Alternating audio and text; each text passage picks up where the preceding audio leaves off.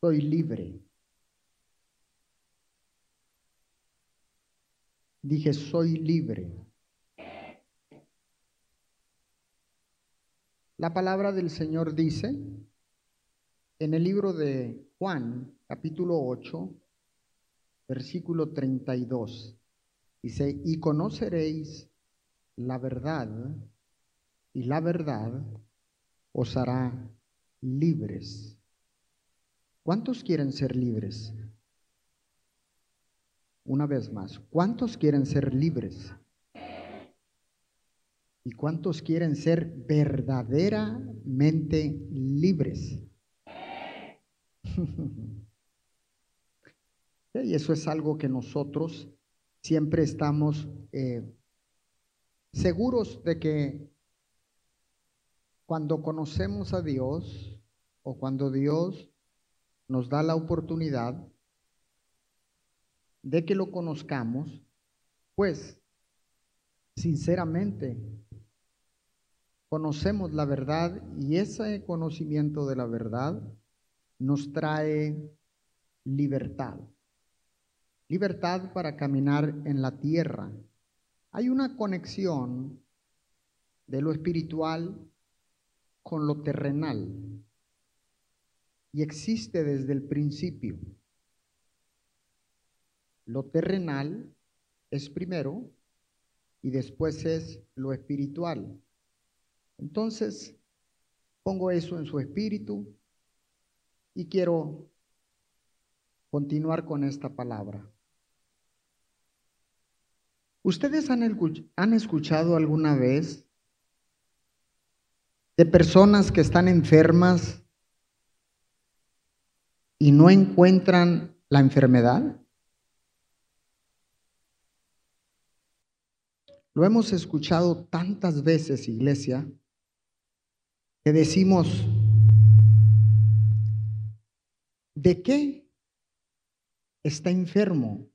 Y lo llevan a los médicos, no le encuentran la enfermedad, lo someten a estudios médicos y no le encuentran la enfermedad. Entonces uno se pregunta, ¿qué es lo que está pasando? Pues déjeme decirle que la ciencia médica y los científicos han encontrado pruebas concluyentes, escuche esto, de que existe una conexión entre la mente, el cuerpo y el espíritu. La relación entre rechazo, rebeldía, amargura y las enfermedades físicas y psicológicas no es una novedad. Sabemos que hay una conexión porque la ciencia lo dice, los científicos lo afirman, que hay una conexión en, esta, parte de la mente, el cuerpo y el espíritu, y hay una relación con el rechazo, la rebeldía y la amargura. Y sabemos que esas enfermedades físicas de las cuales no encontramos muchas veces cuál es esa enfermedad, pues hay una relación entre el cuerpo, la mente, el rechazo, la rebeldía, el espíritu, la amargura. Todo esto afecta el sistema inmunológico del ser humano. Entonces, después de que nos damos cuenta de que no sabemos cuál es la enfermedad, entonces nuestro sistema inmunológico deja de luchar en contra de estas enfermedades no detectadas. Entonces, eh,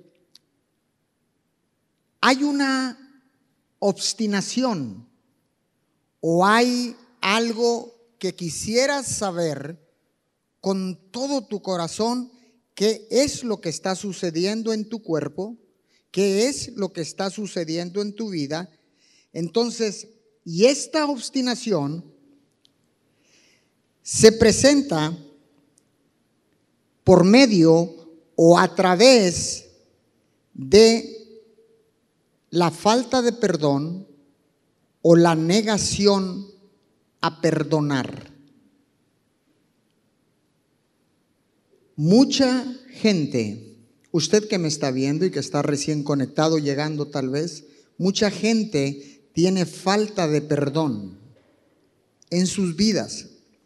Vea lo que dice Primera de Samuel, capítulo 15, verso 23, le leo en la Reina Valera del 60, porque como pecado de adivinación es la rebelión, y como ídolos e idolatría la obstinación. Esto nos habla muy claro, de hecho nos envía un mensaje. Cuando en forma obstinada nosotros nos negamos a perdonar a los demás. Yo sé que usted ha escuchado estas frases, estas palabras, y muchas veces nosotros mismos las pronunciamos. Nunca voy a perdonar a esa persona. Siempre, por lo siempre, la voy a odiar. Nunca voy a olvidar lo que me hizo. Es que usted no sabe lo que me sucedió y lo que me pasó con él o con ella. Tengo el derecho de estar molesto con esa persona. Todo lo que quieras, todo lo que quieras de mí, menos que perdone a esa persona.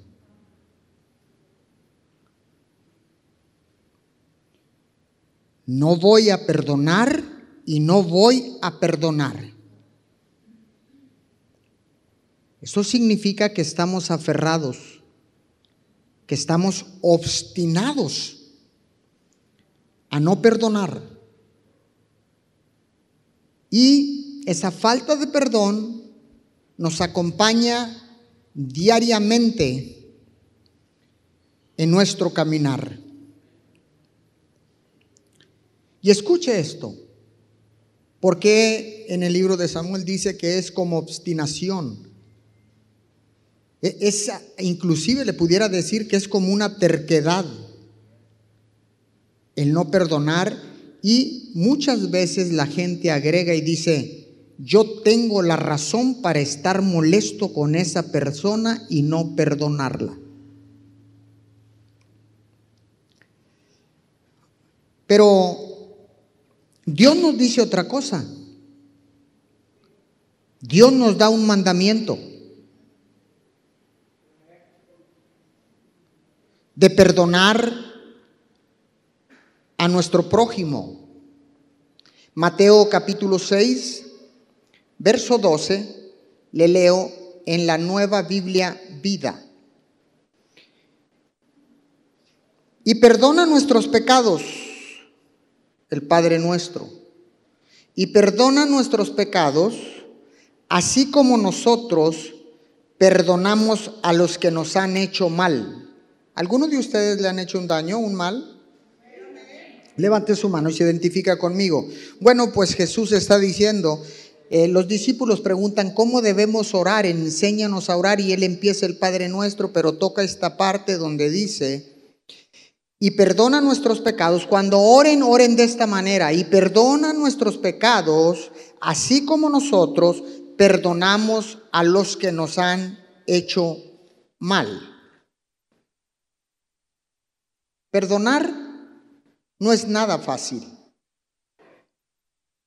Todos y cada uno de nosotros sabemos cuán difícil es perdonar. Cuán difícil y cuán duro es perdonar a los demás. Pero hay algo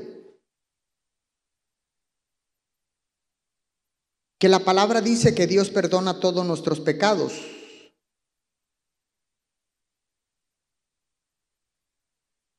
Y no obstante, suponemos que el perdón de Dios es automático a nuestras vidas.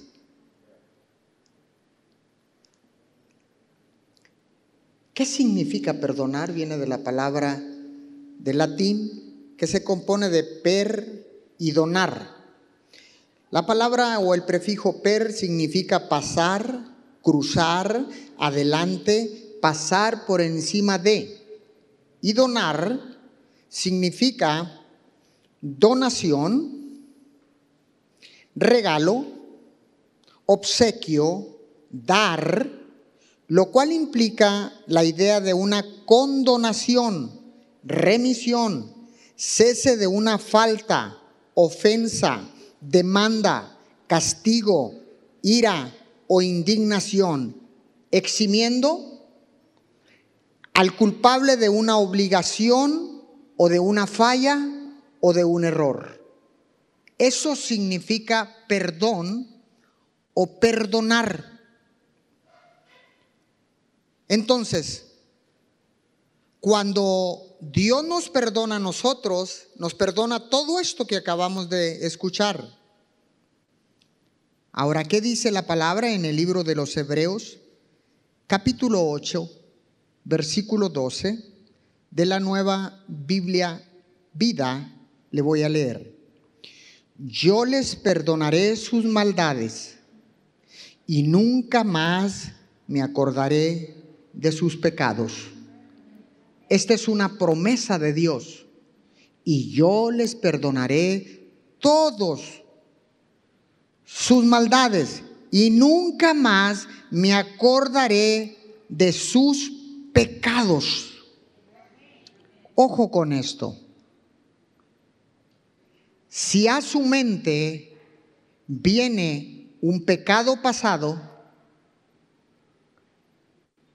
si a su mente escucha una voz que lo condena, déjeme decirle que no es Dios, es el enemigo quien trae esos pensamientos y trae esos pecados pasados, el cual Dios ya nos perdonó. Entonces, no es Dios quien te recuerda el pasado, es el mismo diablo quien te está recordando el pasado.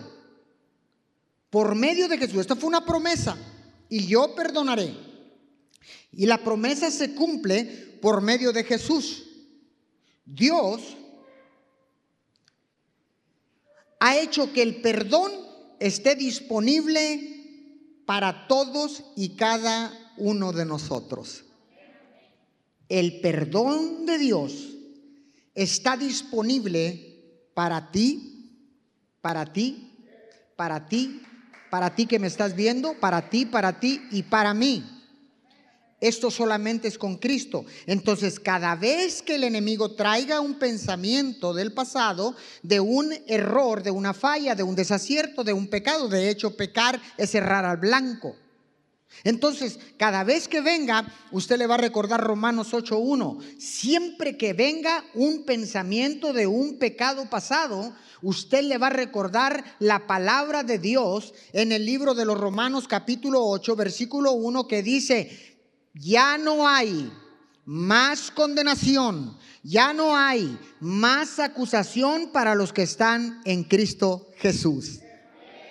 ¿Cómo lo va, cómo lo va a eliminar? Declarando la palabra. Declare la palabra. Porque usted conoce la verdad y la verdad lo va a hacer libre. Hay un poder sobrenatural cuando declaramos la palabra de Dios. El diablo tiene que huir cuando usted y yo conocemos la verdad y tenemos la revelación de la palabra del Señor. Entonces es cuando el diablo empieza a huir y va a desistir. Y el discernimiento con el cual Dios nos ha dotado, nos ha equipado, es activado y en el momento que venga un, eh, un, pecado del pasado, un error, un desacierto, una falla, usted saca la espada y dice, diablo miserable, no hay condenación para mí. No hay más condenación para mí. Porque Cristo Jesús, a través de Él, todos mis pecados han sido perdonados. Wow. Ahora, Primera de Juan, capítulo 9, capítulo 1, perdón, versículo 9. Dice la palabra,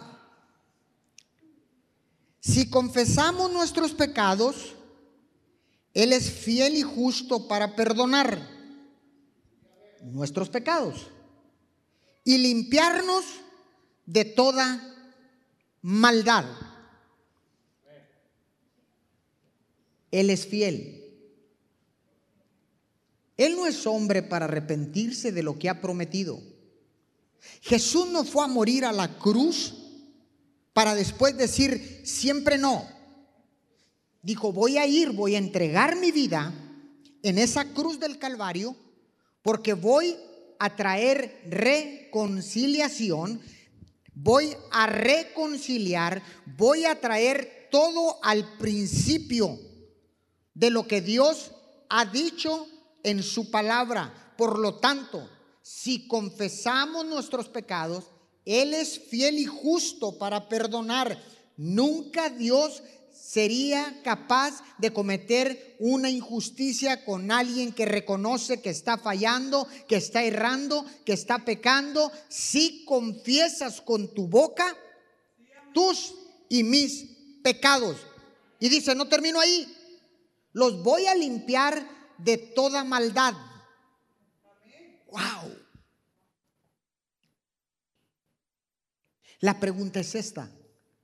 Si Dios perdona todos nuestros pecados, ¿quiénes somos nosotros para no perdonar a los demás? ¿Quiénes somos?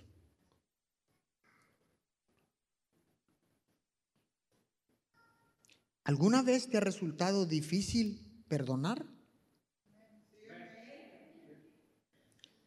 ¿Alguna vez te ha resultado difícil perdonar a los demás o es más, aún perdonarte a ti mismo por algo que hiciste, por algo que cometiste.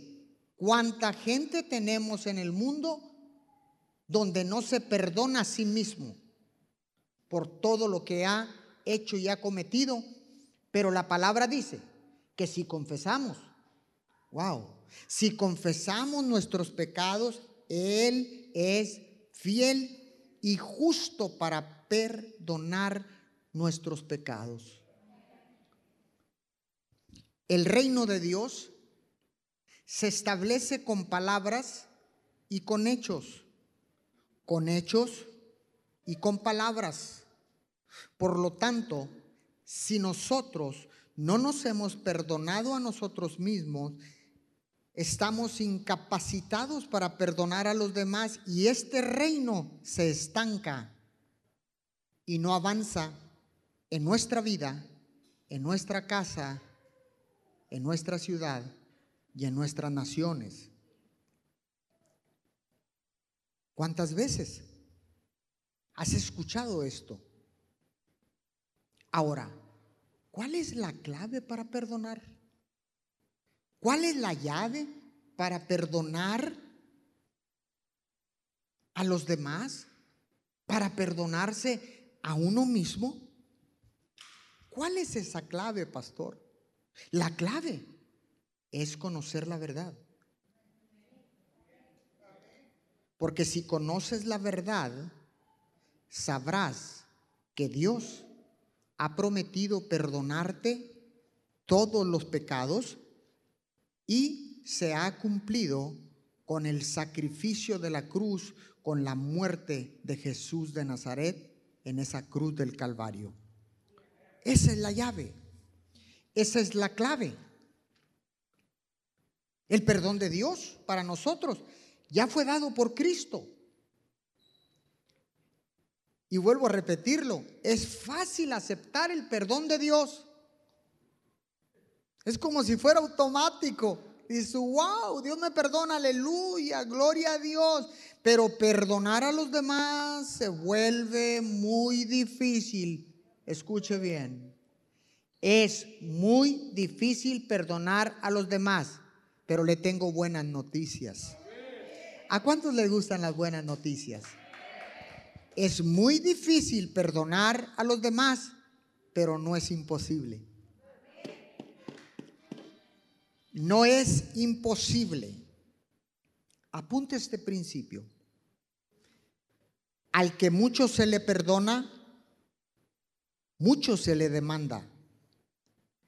Las personas perdonadas perdonan. ¿Hay alguna persona que Dios le haya perdonado sus pecados? Perdona a los demás.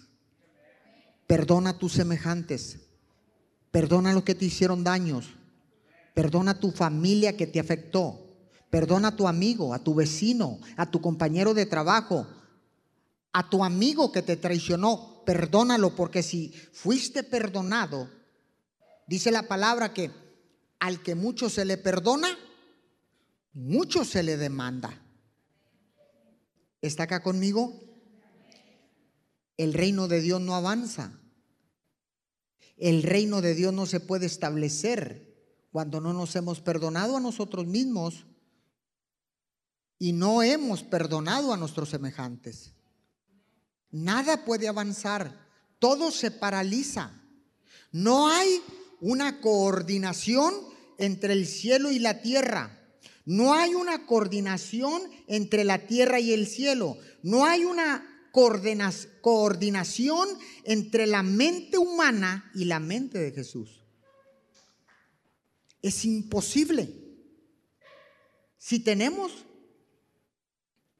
esa situación, ese problema, entonces va a ser muy difícil, pero no imposible, establecer el reino de Dios en tu vida, primeramente, porque todo empieza con nosotros.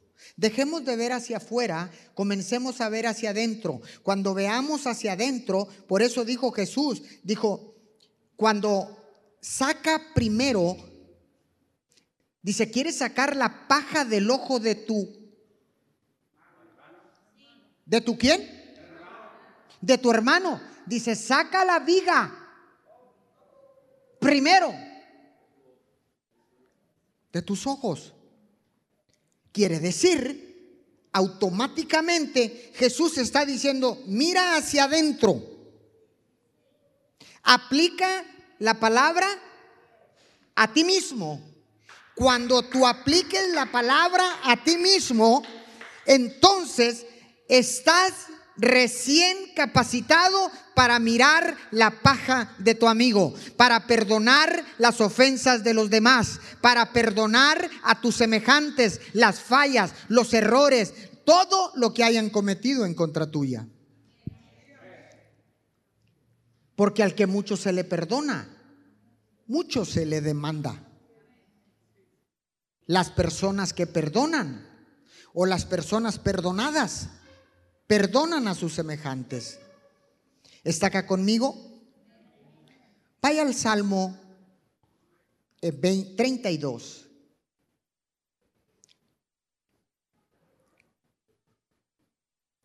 Salmo 32. ¿Ya lo tiene?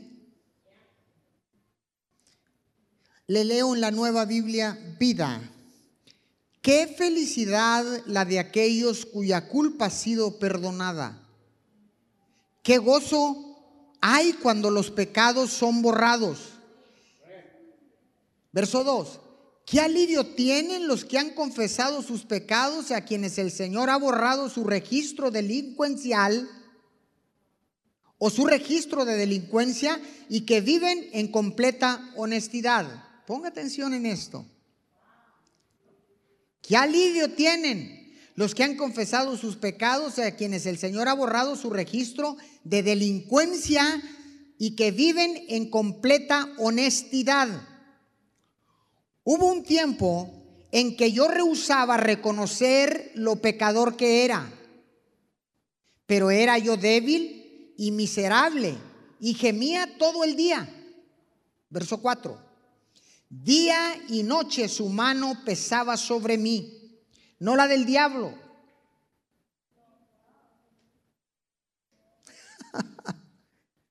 Esto está impresionante. Día y noche su mano pesaba sobre mí. Mi fuerza se evaporaba como agua en día de sol.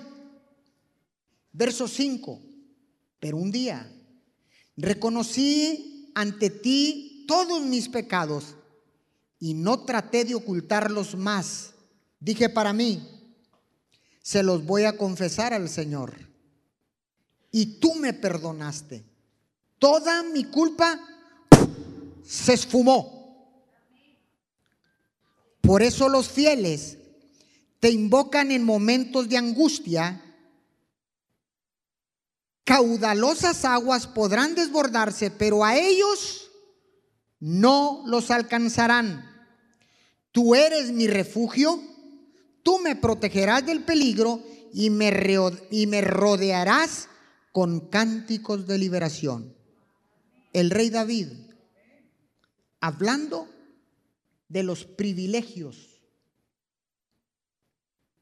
la felicidad que causa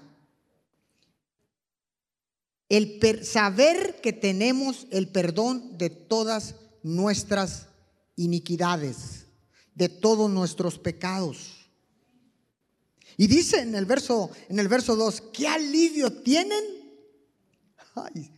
¿Qué alivio tienen los que han confesado sus pecados y a quienes el Señor ha borrado su registro de delincuencia, de delincuencia y que viven en completa honestidad? ¿Escucha eso? Qué impresionante. Es una felicidad saber que Dios nos ha perdonado. Es una felicidad saber que Dios nos ha perdonado todo lo que hemos delinquido, todo toda la delincuencia que hemos cometido, todas las atrocidades que hemos cometido. Qué bendición tan grande, dice, dice el rey David, qué felicidad y qué alegría saber. Qué dicha la del hombre saber que todos sus pecados le son perdonados. Dice, y esto es para los que viven en completa honestidad. Ahí está la falla. Hay gente estar preparándose para estar sin ningún pecado y se les va la vida esperando estar limpios para poder venir a la casa del Señor.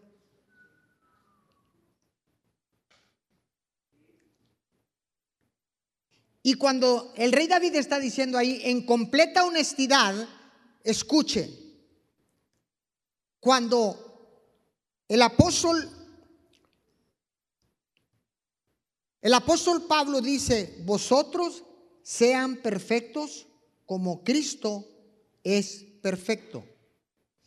La palabra perfecto significa completo. Y aquí dice que en completa honestidad. Ahí está la falla.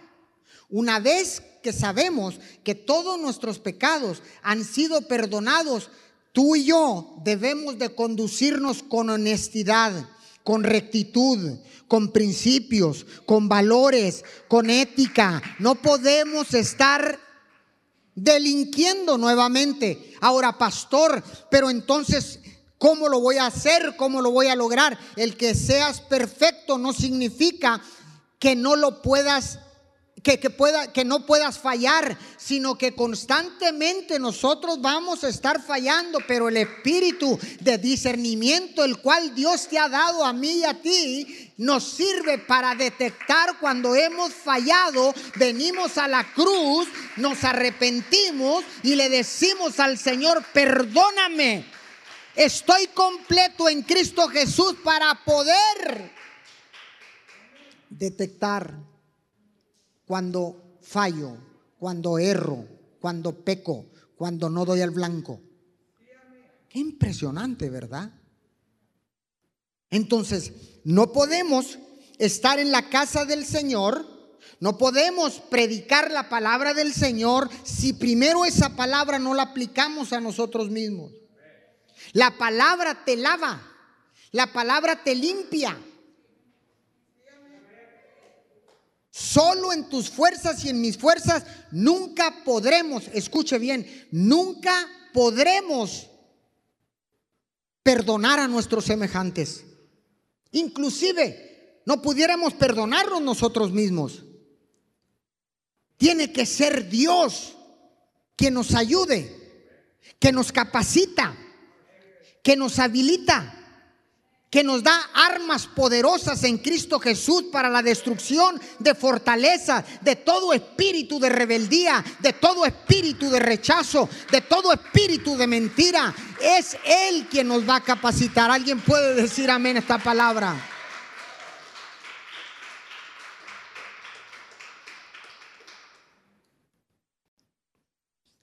Y el rey David dice, pero un día Dice, día y noche su mano pesaba sobre mí, mi fuerza se evaporaba como agua en día de sol. ¿Sabía usted que uno de los causantes que se ha reconocido y que se ha eh, detectado en las enfermedades del cuerpo? Dice la palabra, hay otra versión que dice que seca los huesos. La falta de perdón seca los huesos, te debilita, te inhabilita para hacer algo en el reino de Dios. Eso es primero yo lo recibo. Cuando yo recibo el perdón, que para nosotros es automático, Dios te está preparando para el siguiente paso que significa perdonar a los demás. Entonces, cuando conocemos la verdad. Y Dios te da la revelación de su perdón.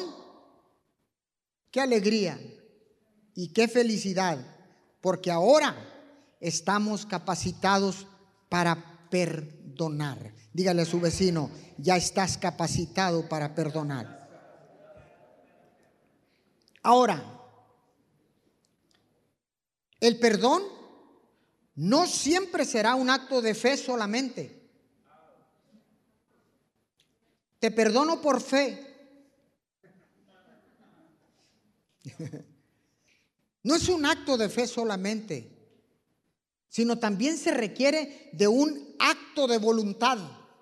Te perdono porque yo te quiero perdonar. Mire la diferencia.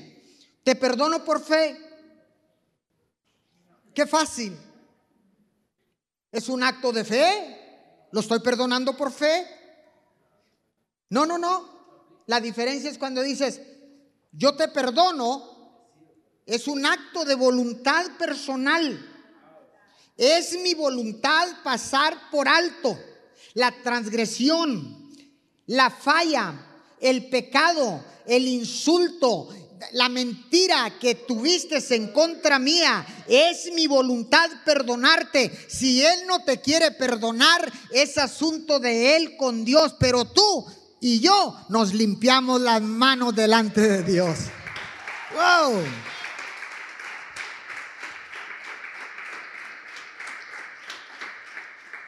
Escuche, va a llegar un momento en que usted y yo nos podemos encontrar en una situación en un momento que tienes que actuar. No solo decir, sino actuar y pedir perdón.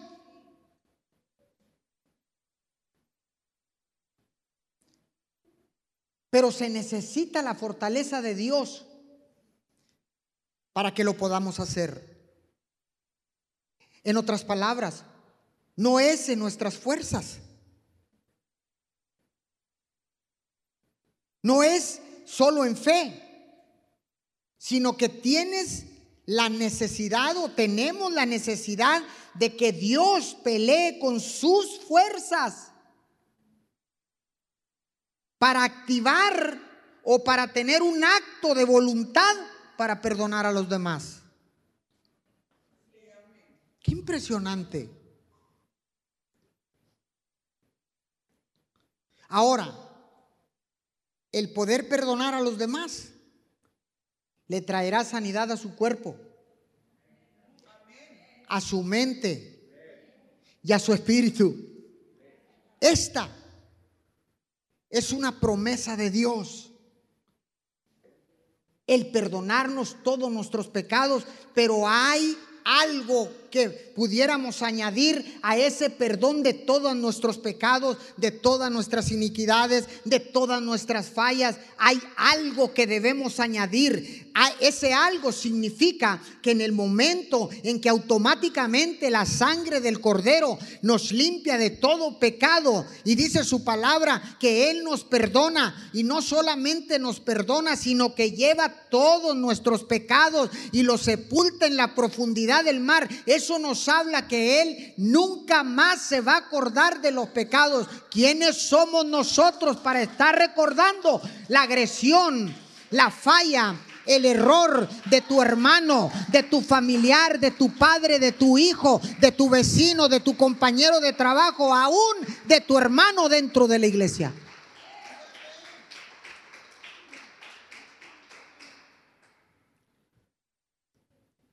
Dios te da algo y después te demanda algo. Jesús hablaba de algo y después demandaba algo, como judío. ¿Qué era? El judío te da algo, pero demanda algo a cambio.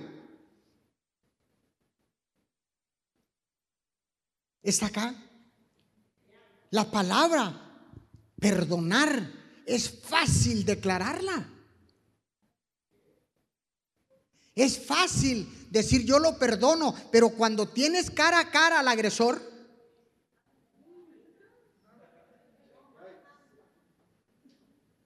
mm, mm, en nuestras fuerzas quisieras tomarlo a puñetazos. Por eso es que se requiere la fortaleza de Dios, la gracia de Dios, el poder de Dios el perdón de Dios. No hay otra manera, iglesia. Usted que me está viendo, no hay otra manera. Es por eso que tenemos situaciones, conflictos, guerras, no solo en las naciones, hay guerras en un matrimonio, hay guerras en una familia, hay guerras en todas partes enfermedades en todas partes que no pueden ser detectadas, mucho menos medicadas. Porque ¿cómo le vas a recetar un medicamento a alguien que no sabes qué es lo que tiene? En otras palabras, hay enfermedades donde la ciencia médica ya no tiene acceso. Solamente debemos de entender y de saber que es un asunto espiritual. Y cuando usted se da cuenta de que es de Dios, que la raíz de todas esas enfermedades y de todos esos males es la falta de perdón, entonces usted perdona y automáticamente su cuerpo, su mente, su espíritu regresan a la salud divina. Qué bendición tan grande. El mundo necesita el perdón de Dios primeramente. Una vez que el perdón de Dios ha llegado, entonces Necesitamos, el mundo necesita perdonar a sus semejantes, perdonar a las naciones en que están en conflicto. El cónyuge necesita tener la revelación del perdón de todos los pecados para entonces estar capacitado para accionar y perdonar a su cónyuge.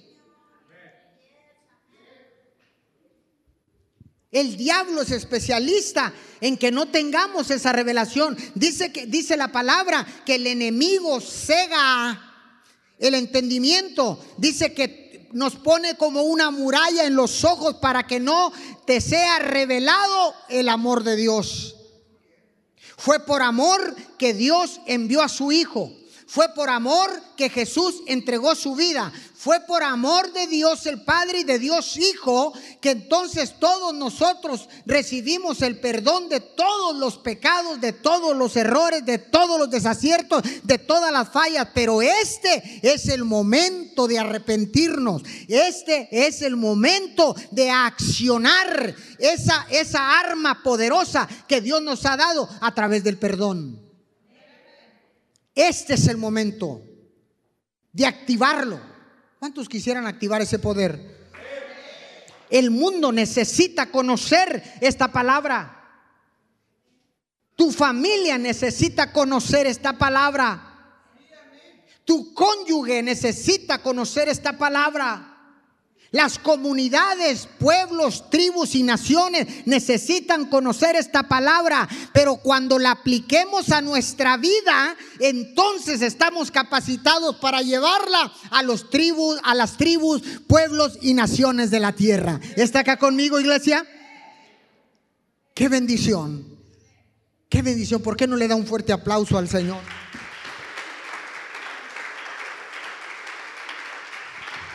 Lo voy a invitar a ponerse de pie.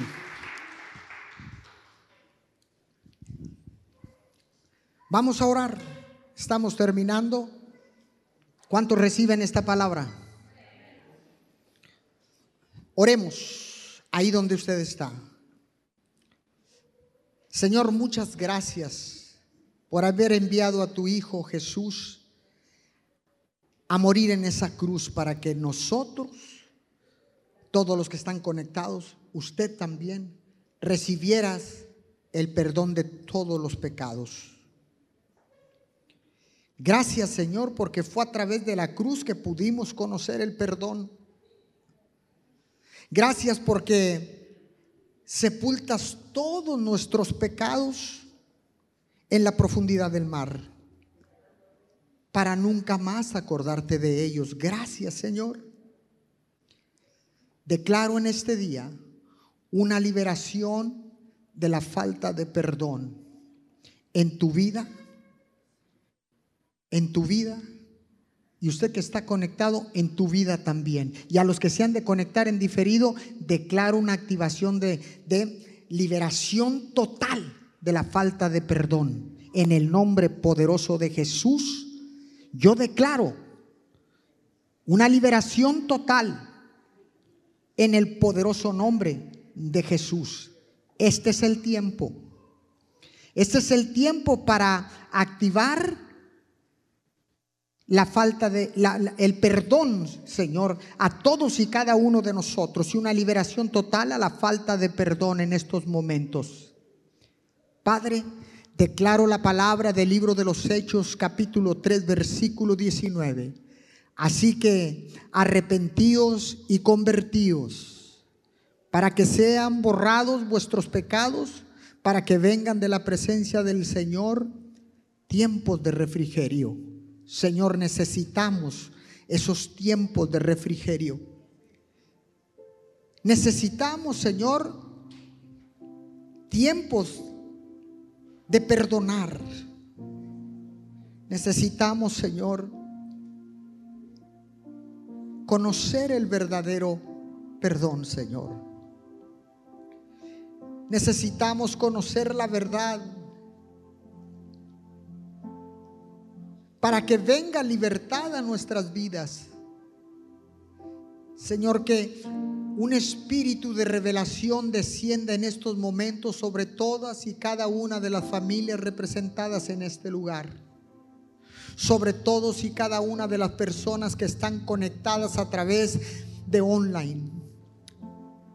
Que un espíritu de revelación descienda sobre ti en estos momentos. Son tiempos de arrepentirnos. Son tiempos de reconocer que Dios perdona todos nuestros pecados. Son tiempos de activar el discernimiento en nuestras vidas activar la palabra de Dios en nuestras vidas para poder estar capacitados, habilitados para perdonar a nuestros semejantes.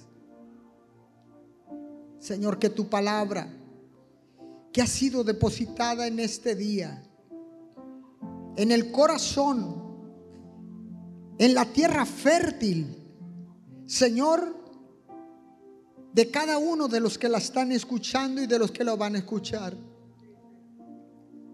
Señor, declaramos fruto abundante. Señor, y la paz de Dios que sobrepasa todo entendimiento. Esa paz de Filipenses 4:7 descienda sobre todos y cada uno de nosotros, Señor. Esa paz que sobrepasa todo entendimiento, que guardará vuestros corazones y vuestros pensamientos en Cristo Jesús. Señor, perdónanos. Diga conmigo, perdóname, papá. Por cada error, cada falla, cada pecado. Hoy me arrepiento con todo mi corazón. Señor, hoy entiendo que tu palabra dice claramente que tú perdonas todas nuestras iniquidades, todas nuestras fallas, todos nuestros errores, todos nuestros desaciertos. Señor, gracias por la revelación de tu verdad. Gracias por conocer el perdón, Señor, a través de tu Hijo amado Jesús. Gracias. Gracias bendito Dios. Gracias bendito Padre. Porque ahora sé que conozco la verdad y la verdad trae libertad a mi vida. Señor, quiero ser libre. Soy libre. Dígalo, soy libre. Usted que está conectado desde su casa, repita con nosotros, soy libre. Dígalo, soy libre. Que lo escuche el mismo infierno, soy libre. Soy libre en el nombre de Jesús. Amén y amén. Junte sus palmas.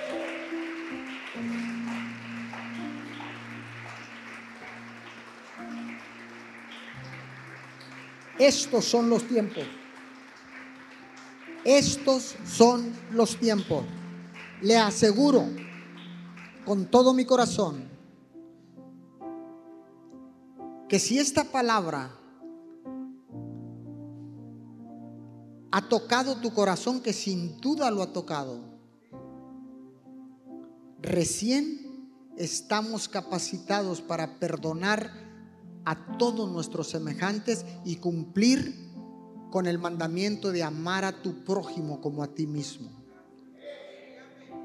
Escuche esto y con esto voy a terminar. Cuando nosotros, la palabra dice que Dios es un Dios justo. Cuando nosotros no perdonamos a nuestros semejantes, vamos por encima del juicio de Dios.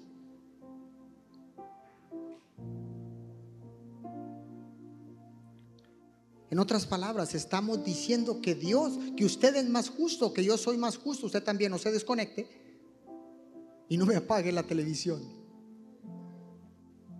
Cuando no perdonamos y queremos justificarnos, le estamos diciendo a Dios, yo soy más justo que tú, Señor.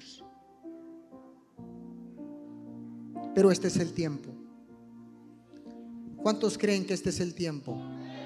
Si cambiamos nosotros, si la palabra nos transforma, podremos ser agentes de transformación y de cambio en nuestra casa, en nuestra familia, en nuestra ciudad y en el mundo. No necesitas gente, solo necesitas, Dios necesita, te necesita a ti, a uno solamente.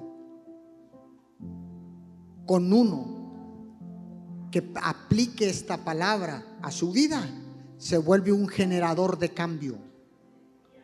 Se vuelve un generador de cambio en las naciones de la tierra. Y este mundo, este mundo necesita ser transformado primeramente. La transformación y la palabra se aplica a nuestra vida y después la sacamos por nuestra boca. Y no tienes que hablar mucho la gente sabe y detecta a las personas que han sido transformadas sin siquiera hablar mucho. Se van a acercar a ti y van a reconocer ese cambio. Estos son los tiempos de perdonar a los demás. Si tú que, que me estás mirando estás enfermo y no encuentran qué es tu enfermedad, estos son tiempos de perdonar.